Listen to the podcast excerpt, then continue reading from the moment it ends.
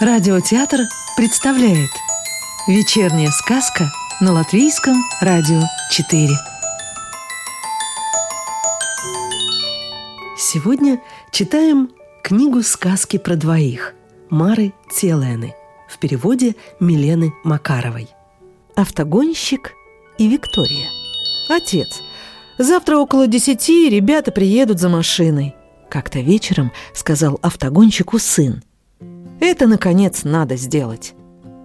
Да, все давно было решено. Дом автогонщика был наконец-то перестроен, строительный мусор вывезен, сад приведен в порядок, и оставалось только убрать старую гоночную машину Викторию, которая уже не один год простояла в углу сада, без колес, покрытая ржавчиной и поросшая травой. Автогонщик договорился с сыном – когда дом и сад будут приведены в порядок, Викторию отвезут на кладбище автомобилей. Автогонщику останутся фотографии Виктории, выигранные в соревнованиях медали и разные запчасти. Сын был абсолютно убежден, что другой машине они будут не нужны. В свою очередь автогонщик считал, что другой они просто не подойдут. Это было твердо решено. Несмотря на то, что уже более десяти лет автогонщик с Викторией не то что не участвовал в состязаниях, но даже в магазин не ездил, он, как и прежде, каждое утро здоровался с ней и каждый вечер прощался.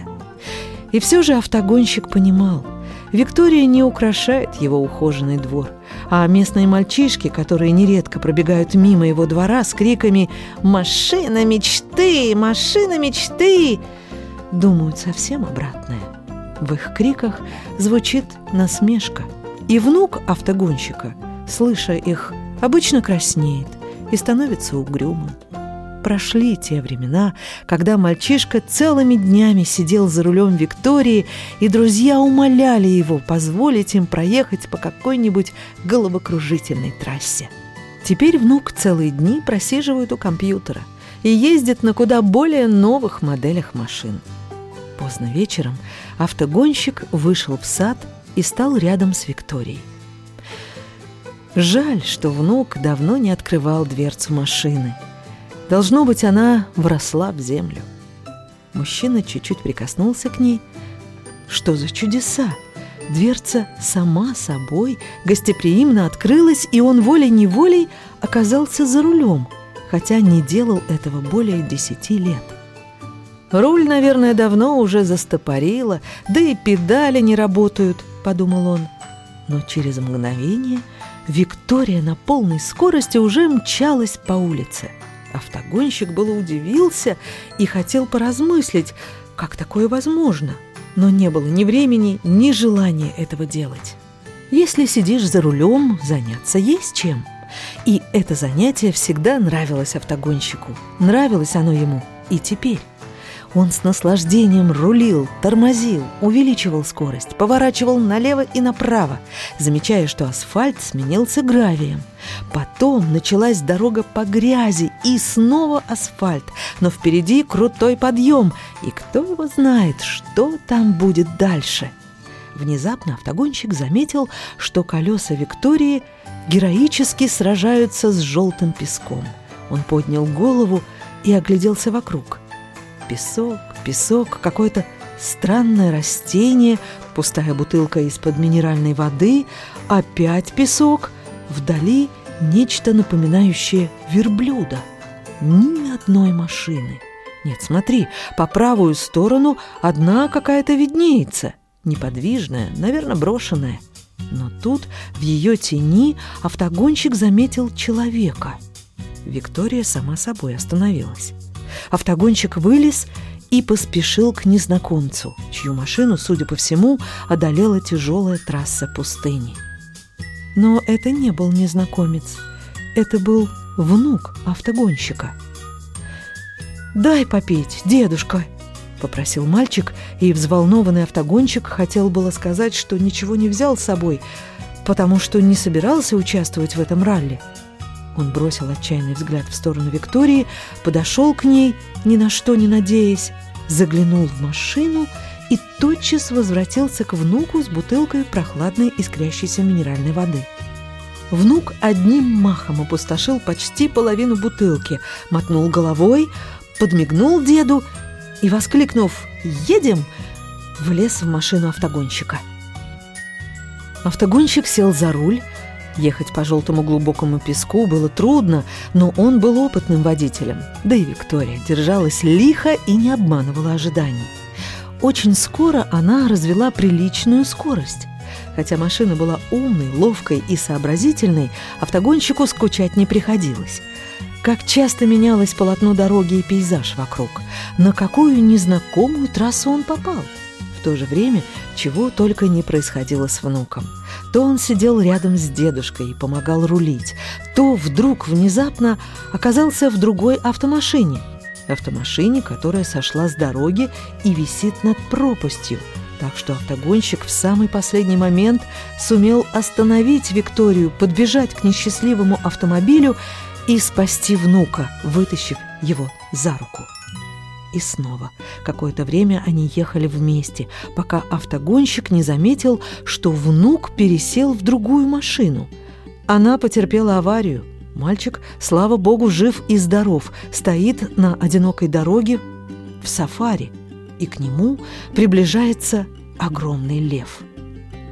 Поутру местные мальчишки, идя в школу мимо двора автогонщика, по обыкновению закричали «Машина мечты! Машина мечты!» Но тут же замолкли. И сын автогонщика, вышедший во двор, в первые минуты тоже потерял дар речи. Потом он зашел в дом и спросил, «Отец, куда ты поставил машину?» Автогонщик с внуком сидели на кухне и подкреплялись основательным завтраком.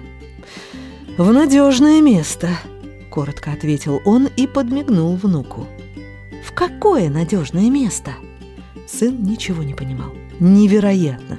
Во дворе не было никаких следов, свидетельствовавших о том, что машина поднята на грузовик и увезена, или разобрана, или сожжена, или зарыта в землю. В том месте, где она стояла, расстилался ровный зеленый газон. «Отец, ну куда же ты ее поставил?» – не унимался сын. Для машины мечты необыкновенная стоянка всегда найдется, с улыбкой ответил отец. «Не валяй дурака!» – отозвался сын. Но у него не было времени продолжать дознание, потому что появились люди, которые должны были отвезти Викторию на автокладбище. Автогонщик и его внук, не прекращая жевать толстые бутерброды, весело наблюдали в окно, как сын пожимая плечами, показывает рабочим то место, где 10 лет простояла машина. А те, ухмыляясь, смотрят на хозяина дома. Сын, раздраженный, вернулся на кухню и на завтрак выпил только чашку крепкого чая. Весь день он беспрестанно ходил по двору и дому, много раз заходил в гараж и сарай, спускался в подвал и сам, не зная что, искал на чердаке – Чаще всего он околачивался у двери отцовской комнаты с какими-нибудь вопросами, но уже больше не допытывался, куда отец дел машину. Но когда отца рядом не было, вопрос «Куда он ее поставил?» сын автогонщика задавал всем, и каждый что-нибудь отвечал. Только внук автогонщика, у которого голова обычно полна была замечательных мыслей, почему-то делал вид, что вопроса не слышал. И когда соседские мальчишки, пробегая мимо его двора, кричали «Машина мечты!» и сразу же осекались, мальчик больше не краснел и не злился, и хитро улыбался. Но это ведь не было никаким ответом. Через неделю-другую сын автогонщика немного успокоился. Ему показалось, что в том месте, где 10 лет простояла Виктория, маргариток больше, чем где-либо – они ярче и образуют нечто вроде контура машины. Значит, отец все-таки зарыл машину, решил сын. Однако какая-то странная робость не позволяла ему взять лопату и проверить, так ли это на самом деле. Сказку читала Илона Ехимович. Новую волшебную историю услышите завтра.